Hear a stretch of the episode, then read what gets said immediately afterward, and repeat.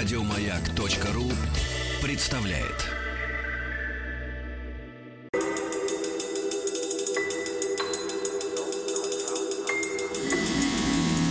Объект 22.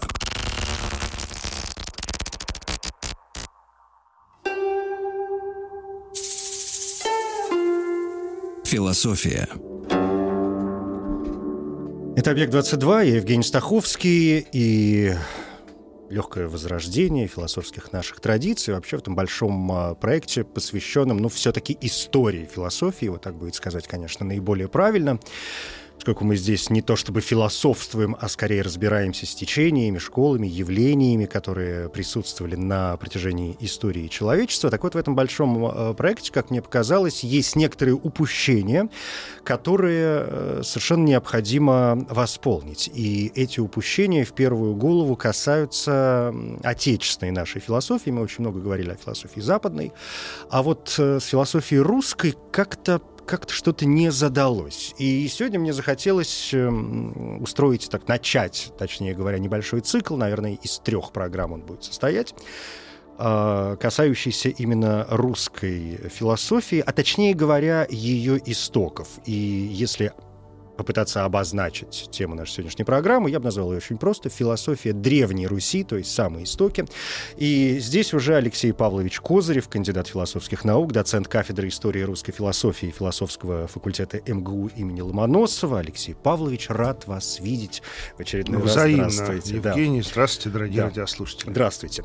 Ну, смотрите, так, чтобы можно, конечно, и с места в карьер, древняя философия, э, философия Древней Руси, такая древнерусская философия, понятие, с одной стороны, а, по моим ощущениям, вполне себе понятное. Ну, вроде как мы приблизительно понимаем себе период, приблизительно, наверное, понимаем, а, что это по большей части философия, наверное, пришедшая, конечно, и из Византии. Мы, наверное, понимаем, что, конечно, это религиозные мотивы. С другой стороны, каждые вот эти вот пунктики, которые я сейчас случайно обозначил, конечно, как мне кажется, требуют э, определенного подхода, и хочется в них очень разобраться. И, может быть, первое, что, как мне кажется, нужно пояснить, эм, в каком времени, да, в, каком, в каких веках мы сегодня будем барахтаться. Что это, 9, 10, 11 век? Ну, это прежде всего XI век, да, философия Киевской Руси и дальше философия Московской Руси, которая уже, что называется, начинается с 15 века, возвышения Москвы. Ну и, наверное, вот э, такой временной период, который закрывается 17 веком, потому что 18 это уже э, ученая дружина Петра, эпоха просвещения, так что вот, собственно говоря, 11-17 век. 11-17. Но вот сегодня самое начало, то есть это какой-то 11 в первую ну, очередь да. век.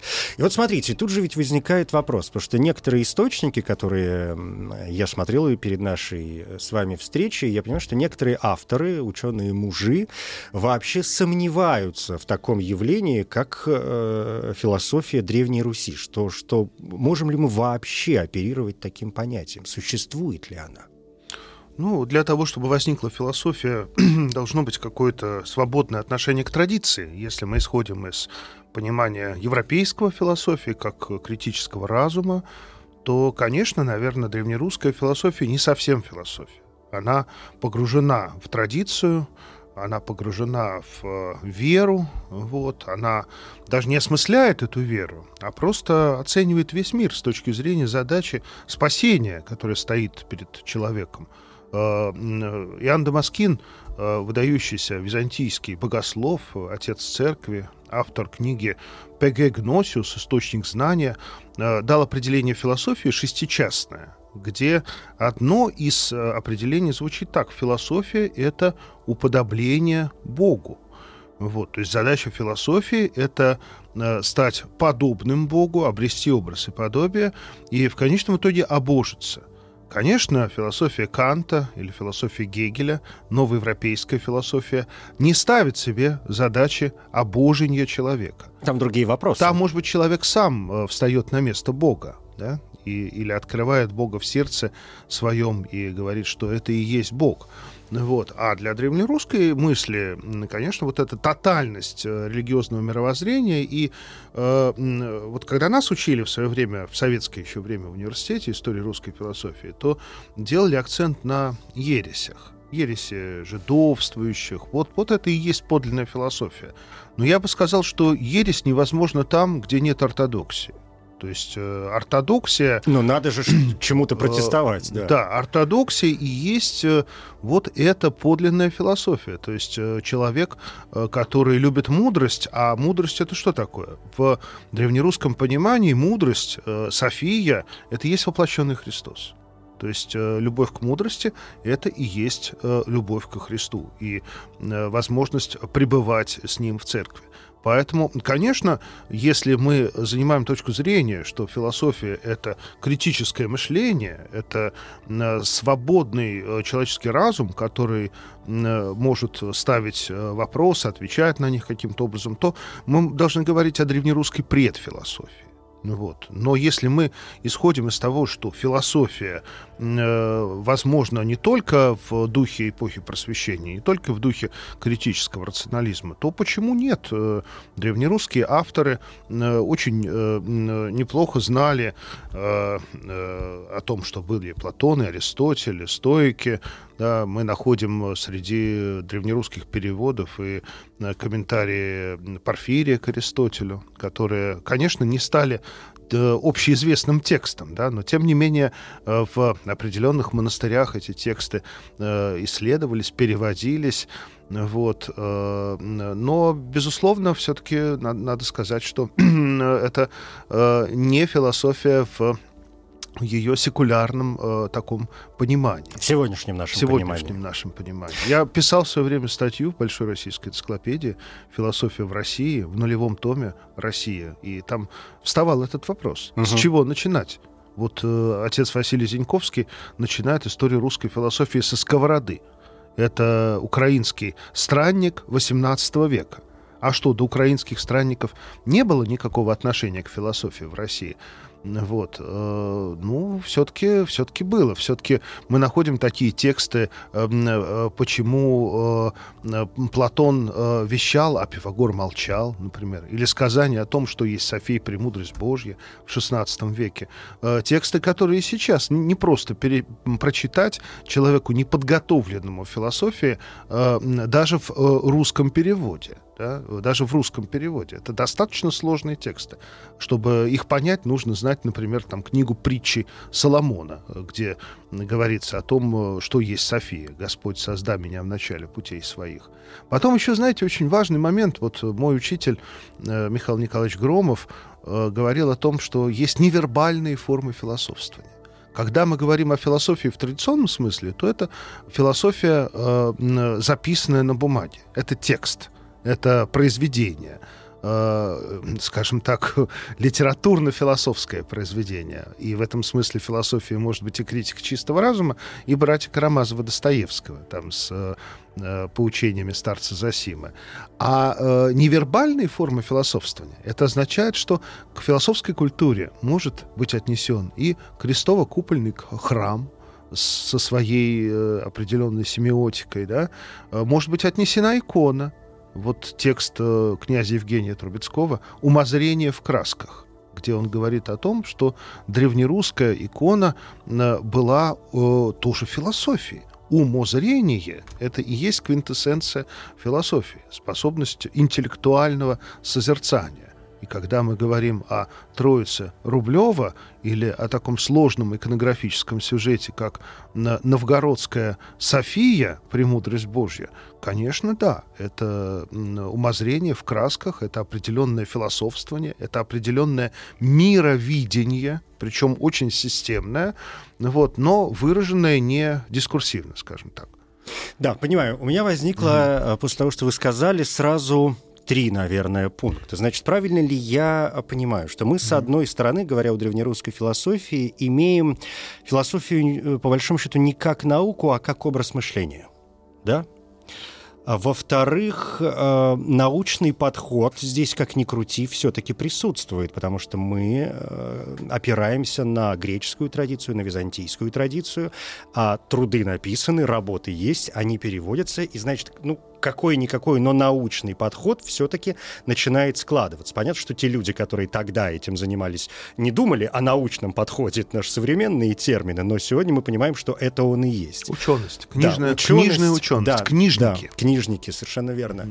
И э, третий пункт э, это вот та самая довольно серьезная религиозная подоплека. Если мы говорим о древнерусской философии, то мы в первую очередь э, говорим э, о чем? О познании мира, о познании Бога, о познании себя через, через, через Бога или, или о познании Бога через себя. Ну, то есть это какие-то мистические еще конструкции получаются. Ну, во-первых, э, кого называли философами? Да?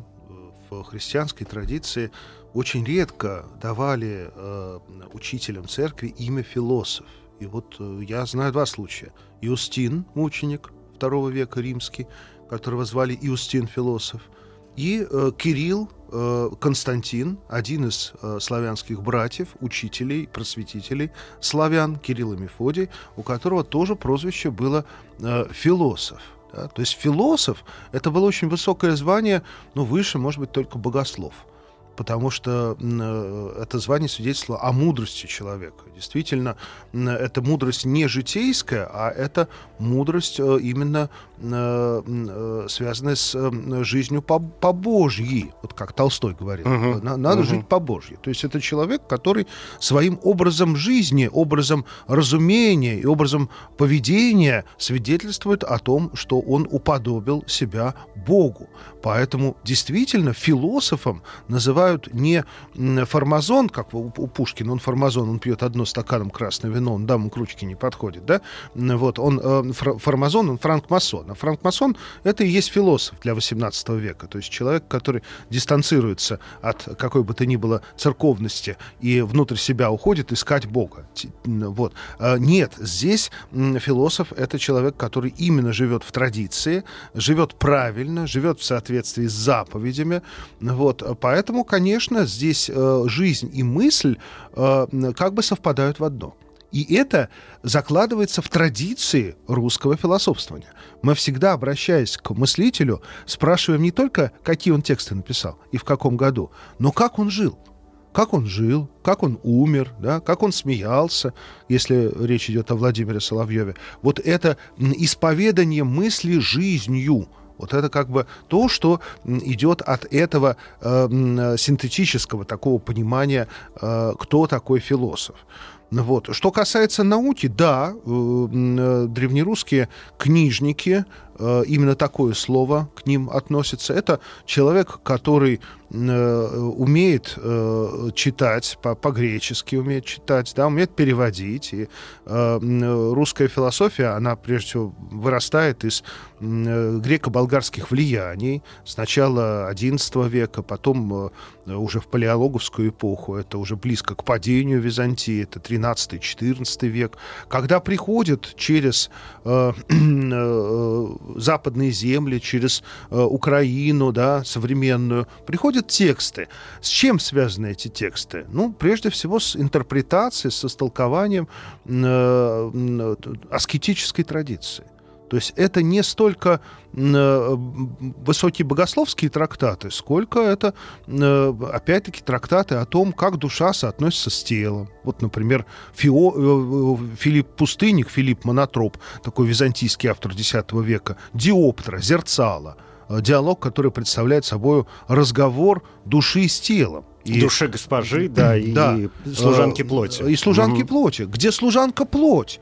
Поучает свою госпожу, вот она говорит, что не я грешу, не, не тело грешит, а ты заставляешь меня грешить. То есть это византийский жанр сатирического диалога, вот, который потом э, транслировался и в новоевропейскую литературу, какой-нибудь «Слуга двух господ», там Гальдони, да, где слуга оказывается э, на голову выше своего господина. Вот, и в данном случае тело оказывается более мудрым, чем душа. Оно поучает душу, что э, ты мною руководишь, и поэтому всякий мой грех — это и твой грех. То есть нету такого дуализма декартовского, психофизического, где душа отдельно, а плоть отдельно. Нет, они связаны. Вот, вот такие тексты приходят. Потом очень э, важно, конечно, для вот этого второго греко-болгарского влияния, влияние исихасской литературы. Потому что это время, когда Византиев в начале XIV века э, творит э, святитель Григорий Палама. Вот, пишет свои э, триады в защиту священно безмолвствующих. И, вообще говоря, возникает сам феномен э, паламизма э, или исихазма. Э, исихия — это слово, которое означает молчание и традиция сихазма, она более глубока, она уходит там, в IV век, к отцам египетской пустыни. Вот. Но Палама еще связывает это и с определенным учением о божественных энергиях. О том... Паламизм, то есть он ведь ушел несколько дальше и сихазма как такового, насколько я э, понимаю. Ну, то есть это такая модификация. Одно из другого выросло. Да, модификация исихазма XIV mm-hmm. века. Вот, э, и идут споры, есть масса противников, которые оспаривают Паламу это и Варлам Акиндин, это и Никифор Григора, но в конце концов Константинопольские соборы э, принимают сторону э, Паламы, и э, это же время, когда на Руси, например, появляется преподобный Сергий Радонежский, когда происходит э, какой-то невероятный бум вот после Сергия возникновения монастырей – когда э, его брат, его ученики э, строят монастыри по всей земле московской. Вот. Э, и э, не случайно Ключевский э, скажет потом в своей лекции значение преподобного Сергия, что именно Сергию духовно удалось победить раздробленность и подготовить победу над монголо-татарским игом, то есть сплотить Русь. Вот. Но все, все это молчаливое трудничество Сергий ведь не был ни писателем, ни богословом никаким. Он ни одной работы не написал. Но он э, был плотник, он э, был молитвенник. Вот, к нему приходили, и он, э, по сути, был нестяжатель. Он э, учил не думать о завтрашнем дне, потому что, по милости Божией, принесут э, какой-нибудь хлеб в монастырь. И так оно и получалось. То есть вот этот удивительный образ кроткого, нестяжательного христианства был и другой. Э, был связан с исихазмом с паламистской традицией. И есть замечательные работы недавно от нас ушедшего э, Гелиана Михайловича Прохорова, э, профессора Пушкинского дома в Санкт-Петербурге, Древняя Русь как историко-культурный феномен. Вот там Гелиан Михайлович очень обстоятельно и доказательно пишет о том, что не просто случайное совпадение, но попадали на Русь тексты э, исихасской традиции – Э, и э, тексты всегда сопровождаются э, неким опытом. То есть посредством одного только текста опыт передать нельзя. Вот если мы Нужно прочтем, себя да, если мы прочтем с вами добротолюбие, то вряд ли мы станем э, старцем Амвросием Оптинским, да, или еще каким-нибудь старцем. Для этого нужен личный пример нужен э, какой-то духовный наставник, учитель. То есть э, традиция передается не только посредством буквы, но и посредством духа. Следование себе самому ну, себе самому, э, я думаю, что в данном случае как раз это был негативный момент. Ну, След, я... Следовать себе самому, это следовать своим угу. страстям. Ну, я имею в виду, знаете, угу. как раз с, с такой почти научной, там, философской точки зрения, не знаю, вспоминая, ну, кого, ну, там, Шопенгауэра, угу. который угу. мог в своих трудах проповедовать одно, а образ жизни свой угу. личный, да, угу. если мы читаем его биографию, он, в общем, несколько противоположен тому, что он э, вещал. А здесь, вроде как, если я говорю, что вот, вот так надо, значит, вот нравственность, нравственные какие-то моменты, какие-то духовные, там, не знаю, божественные сосредоточения, вот те вот такие практики, значит, я должен следовать всему этому. Ну, конечно, и я думаю, что Древняя Русь это время, конечно, совершенно нам трудно понятное, потому что э, мы, погруженные в мир с его цифровыми технологиями, там, с его бесконечными скоростями, мы все время говорим о скорости, да? Вот Сапсан пустили, угу. 200 километров. А 200 мало, давай 250. а еще лучше 300. Вот я в Китае был, там 300 километров поезд. Скорость интернета. Каждый день звонят, э, вот у вас плохой провайдер, давайте сейчас мы вам хороший поставим. Интернет еще больше, еще на такой лучше, скорости. Да. Да. А вот э, там никаких скоростей не было. Там вообще время как бы замерло, и мир сам воспринимался, ощущался как какой-то иллюзорный, как, как морок потому что э, правда была не, не в мире с его повседневной суетой. Мы пытаемся сегодня как бы эту картину мира реконструировать, и это даже стало неким э, новым брендом в литературе. Вот возьмите э, роман Водолазкина «Лавр», угу. э, столь нашумевший э, на мой взгляд, не самый лучший опыт, э, но многим нравится. Вот, попытаться вкраплениями современного языка, современными какими-то понятиями, рассказать о человеке того времени, вот о святом, по сути, да, который э, совершает какую-то изначальную ошибку и потом всю жизнь искупает эту ошибку. Вот, ну, я думаю, что э, для вот, человека, который приступает к древнерусской культуре, и Водолазкина почитать можно. Вот, но потом, конечно, тянет э, обратиться к подлинному слову. И вот здесь э, и митрополита Илариона Киевского, не грех почитать, да. слово о законе и благодати, и Кирилла Туровского, его притчу ну, о почитать душе вообще и теле. много есть. Да. да, Алексей Павлович, вы так много сейчас mm-hmm. говорили, в том числе и о молчании. Давайте передохнем mm-hmm. две минуты и продолжим. Помолчим.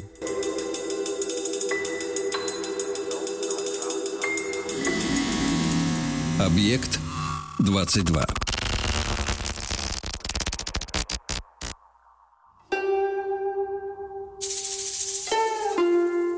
Философия. Это «Объект-22», я Евгений Стаховский, философия Древней Руси нас сегодня занимает. Здесь Алексей Павлович Кузарев, кандидат философских наук. Алексей Павлович, ну вот э, мы назвали несколько имен, произнесли несколько терминов. Может быть, на некоторых из них сейчас еще придется задержаться. Но вот в продолжении нашей беседы я бы, честно говоря, э, задал вам вопрос, который мне на самом деле кажется очень простым, по крайней мере, в его э, формулировке. Когда мы говорим о философии вообще, о философии разной времени, там русской, зарубежной, западной, там, восточной, какой угодно, разных разных времен, 12 века, там, 20 века. А, так или иначе, периодически у нас, ну, сам собой возникает э, вопрос, касающийся главного вопроса философии. Ну, мы все знаем, одно время нас интересовал Бог, в другое время человек, в третье время природа, в четвертое время система познания, в пятое система непознания и так далее, и так далее. Мы можем сформулировать, и есть ли он, если он есть, конечно, вообще, главный вопрос древнерусской философии – что постигали? Ну, постигали сущее, его начало. Опять-таки, обращаюсь к определению э, Яна Дамаскина, первая задача философии. Из чего все есть? Постигнуть, да, сущее его начало, откуда все есть, из чего все есть, что дало миру начало. Вот, причем ответ предполагался в Священном Писании, да, что... Вот, и э, к чему все идет? То есть, э, То есть начало и конец. К чему идет э, моя жизнь, да, и в этом смысле смысл жизни, который для нас наполняется чем-то внутри самой жизни, там был э, за пределами жизни, трансцендентен жизни. И поэтому Дамаскин говорит, что э, философия — это подготовка к смерти, а смерть бывает двух видов — естественная и произвольная. Причем естественная смерть, ну это понятно, человек умер и э, отошел, что называется, в мир иной. А вот произвольная смерть — это смерть человека для мира. То есть он должен умереть плотью, он должен умереть страстями. То есть он, оставаясь в этом мире, как бы становится уже гражданином Града Небесного. Вот что такое произвольная смерть. Иногда думают, что это самоубийство там какое-то. Нет, абсолютно нет. Это э, воля человеческая, которая э, ну, покоряет его природу. Ведь мы же хотим постоянно покорить нашу природу. Мы записываемся там в тренажерный зал, чтобы накачать мускулы и стать суперменом, покорить природу, да? Противостоим есть, сами себе. Да, противостоять всем, стать э, круче всех, да? Вот э, аскет в переводе с греческого означает атлет. То есть аскет — это человек, который занимается упражнениями, но не материальным фитнесом, а духовным фитнесом. То есть он э, становится более силен в борьбе со страстями, чем, скажем так, среднестатистический обыватель. Вот. И вот эта задача э, человека, да, к чему идет человек, к чему идет мир – мир идет к своему концу. Считалось, что э, срок мироздания — это 7 тысяч лет земной истории, 7 веков земной истории. И летоисчисление шло от э, мифического сотворения мира. Мы видим эту дату, скажем, мы на могиле там, э, э, Ксении Бориса Годунова, там на, на, могиле некрополя Годуновых Троицы Сергиевой Лавре, вот 7 тысяч, там какой-то, вот 100, там какой-то год. Вообще, вот седьмое тысячелетие, э, седьмой век истории заканчивался к началу 15 века, и поэтому возникал вопрос, а стоит ли писать Пасхалию на восьмую тысячу лет? Или, может быть, история кончится, если я не ошибаюсь, в 1492 году. Вот, история кончится, и э, мы предстанем на страшный суд э, перед Богом. То есть вот э, чем смысл? Вот в этом смысл. И поэтому к этому периоду какие-то апокалиптические ожидания, они начали усиливаться.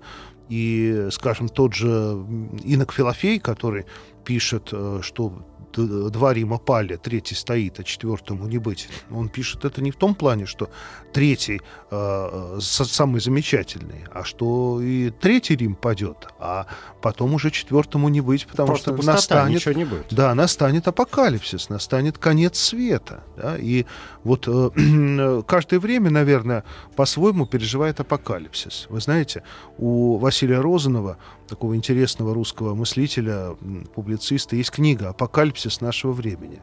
Каждое время переживает апокалипсис по-своему. Для нас апокалипсис это голливудовские фильмы, какое-нибудь знамение.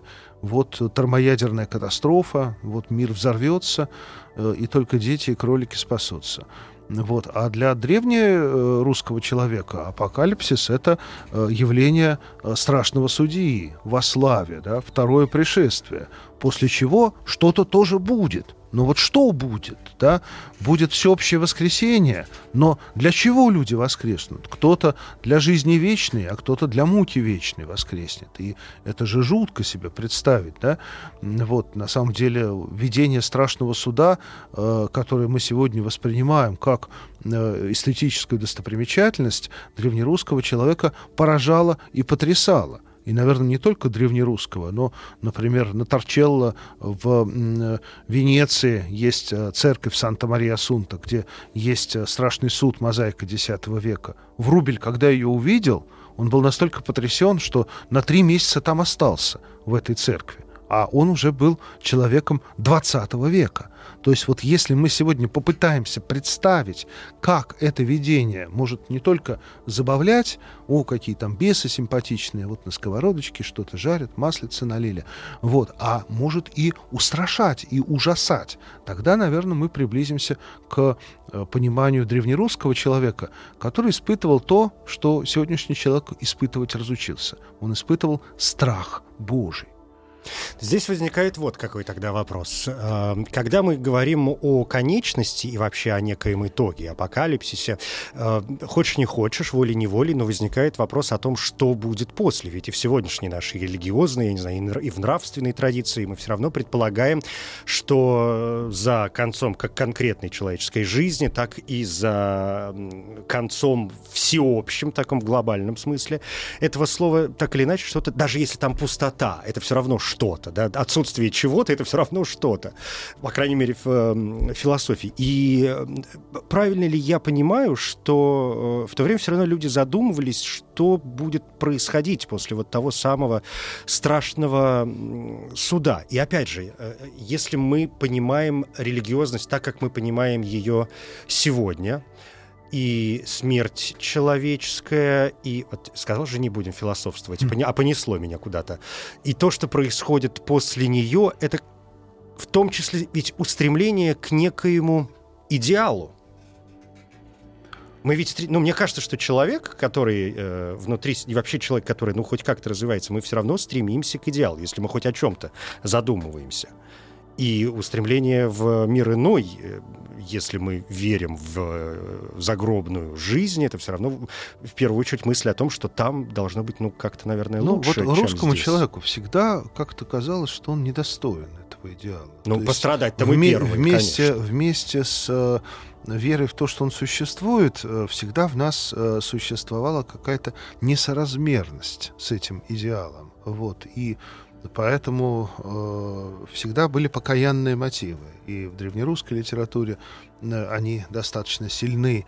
Э, и даже существование такого апокрифа, который Достоевский очень любил, «Хождение Богородицы по мукам», да, когда Божья Матерь спускается в ад и освобождает грешников, э, не всех, но определенные категории от э, вечных мучений, хотя бы с э, воскресения Христа до Вознесения на 40 дней дает им такую поблажку. Это очень показательно для русского человека, что ну, на-то мы не надеемся но чтобы хотя бы в аду бы не было так тяжко, да, вот, э, и э, это, кстати, очень такая русская черта, вот, э, о древнерусской философии можно ведь говорить не только по м, писаниям э, книжников, э, как правило, образованных, византийски образованных людей, но, например, и по духовным стихам, вот у Федотова Георгия Петровича есть книга «Русская народная вера по духовным стихам». И э, такой своеобразной картины мира э, древнерусского человека была «Голубиная книга», глубинная книга, да, глубинная книга, где э, объяснялось, э, э, что э, Иордан всем рекам река, а Иерусалим всем городам. Вот, то есть э, на, на таком популярном уровне рассказывалось, откуда все произошло. И вот в духовных стихах-то как раз мы очень много находим таких э, суровых, э, угрожающих нам даже мотивов о том, что сгорите все, потому что книги Божьи были вам, вам даны, вы их не читали, Слово Божье не слушали. Вот, э, и э, Христос выступает э, как образ страшного судьи как мы видим на иконе, спас в силах, то есть такой грозный Христос, спас ярое око. Вот тот же Георгий Петрович Федотов говорил, что в детстве он испытал буквально какой-то шок, увидев эту икону. Он пережил стресс, он пережил испуг, и этот испуг будет на протяжении всей жизни с ним оставаться. Ну вот, то есть вот такие мотивы не кроткого, милующего Бога, да, а Бога карающего, Хотя, казалось бы, Христос э, не для того, чтобы покарать пришел. И Евангелие рассказывает нам о том, что Он э, там и э, самарянку от камней избавил, избавил и грешницу от камней избавил, и там самарянку напоил водой. То есть вот он вел себя как милостивый человек. Но здесь Христос выступает именно как такой страшный судья. Поэтому вот этот момент, что будет, да, и э, э, нас, будем ли мы в этом, да, или каким-то образом мы заранее обречены на э, какие-то страдания и муки, это момент очень важный для вот такой народной, народной веры, народной философии. Вот. Но если мы возьмем э, э, и э, тексты книжников, например, Кирилл Туровский, то ведь это тоже совсем не оптимистический автор. То есть поставил он Господь э, слепого и э, хромого виноградник э, охранять, а слепой и хромой вместо того, чтобы виноградник охранять, э, скооперировались, пошли, да и Господа своего обокрали вот, притча о душе и теле. Вот это слепой и хромой, это душа и тело. То есть ничего хорошего от человека не жди, если его э, оставляешь без присмотра. Но это да своего и... рода поучение. Поучение, да. И сам Кирилл Туровский говорит в конце, что я, в общем, не слово вам говорю, потому что я недостоин назвать э, это словом, а беседа. Потому что слово — это у отцов церкви. А я куда мне до отцов церкви? Как я могу вам слово говорить?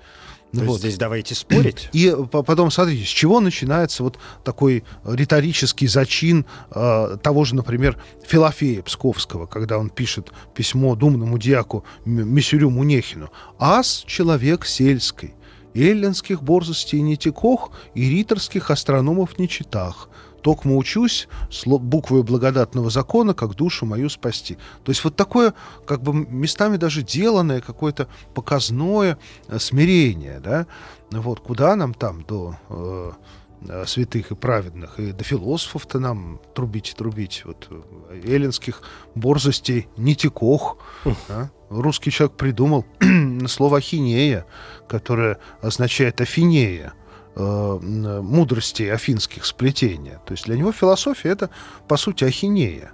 Это вообще непонятно что. Да? Вот. Э, в семинариях придумали, в Бурсе придумали такое слово — ахинея. Вот. Ну вот поэтому древнерусская культура к философии относилась очень осторожно, очень избирательно.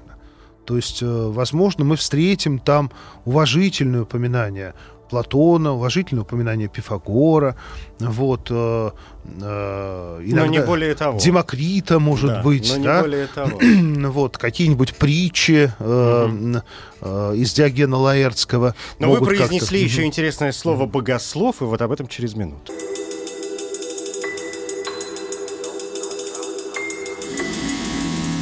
Объект 22.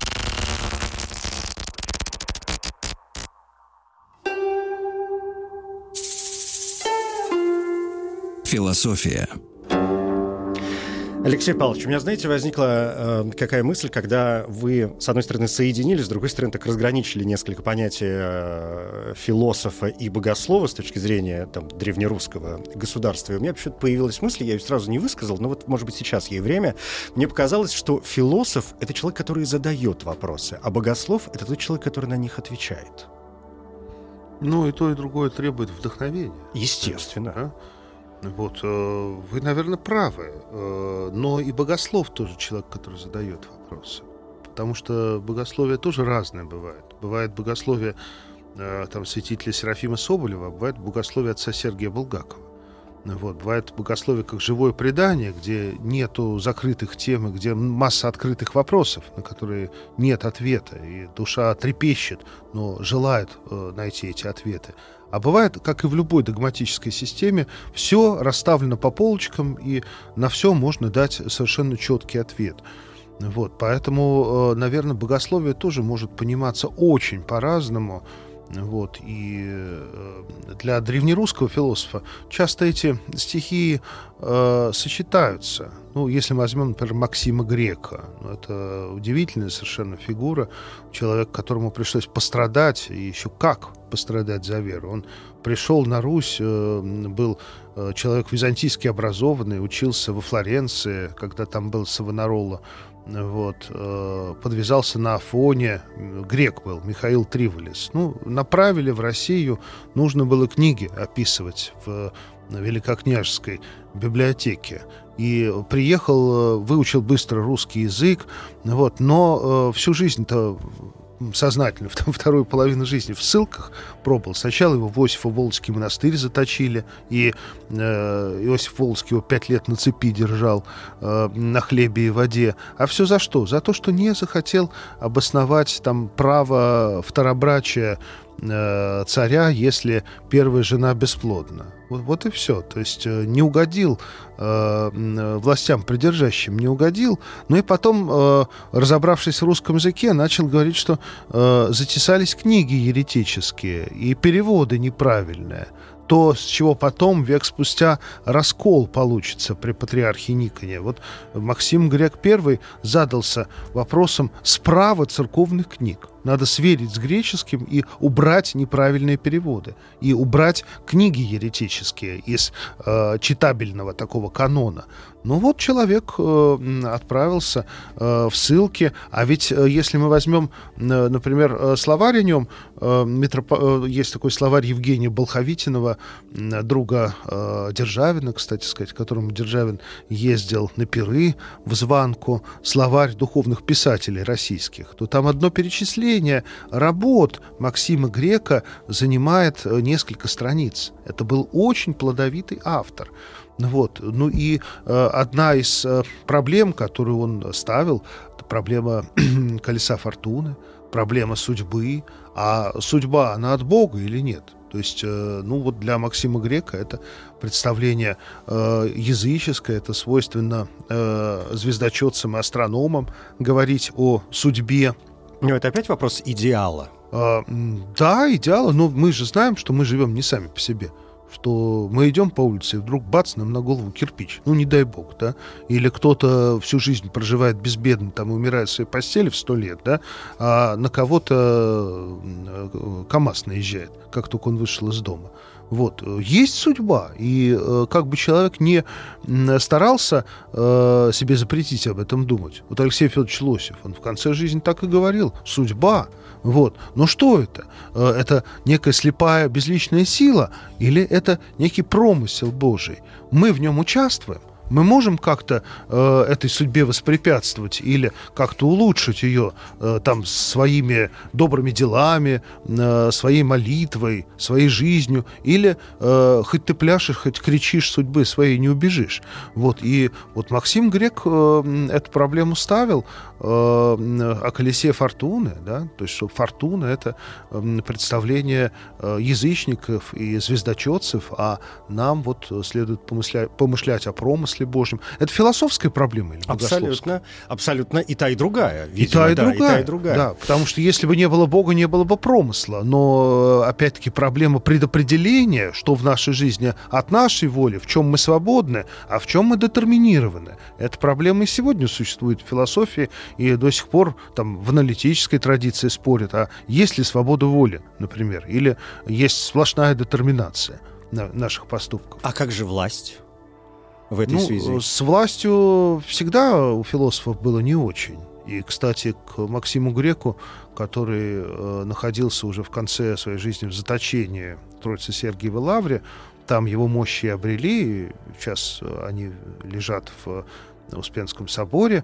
Вот приезжал Иван Грозный. Приезжал Иван Грозный побеседовать, когда Иван Грозный э, отправился в паломничество э, с маленьким сыном, и Э, Максим Грек ему сказал, э, не следует тебе продолжать э, твою дорогу. Грозный не послушался, и сын упал с лодки и утонул.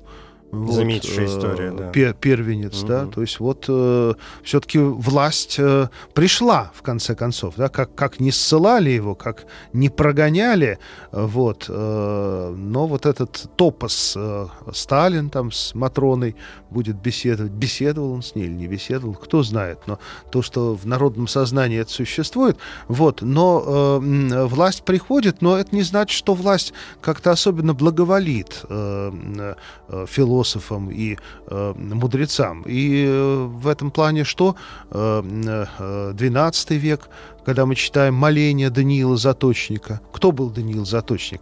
Ну, он, конечно, не был философ. Может, скоморох он был, да, но э, за его острое слово, за поучение э, князь или княжья жена э, упекли его в темницу но в Переславле. Это нормальная такая история. Да. И у нас есть благодаря да. этому замечательный текст моления Даниила Заточника. Который всем надо обязательно почитать. У истоков и, нашей истоков. политической мысли. Да. да. Спасибо большое. Алексей Павлович Кузырев, кандидат философских наук, доцент кафедры истории русской русской философии философского факультета МГУ имени Ломоносова. Спасибо.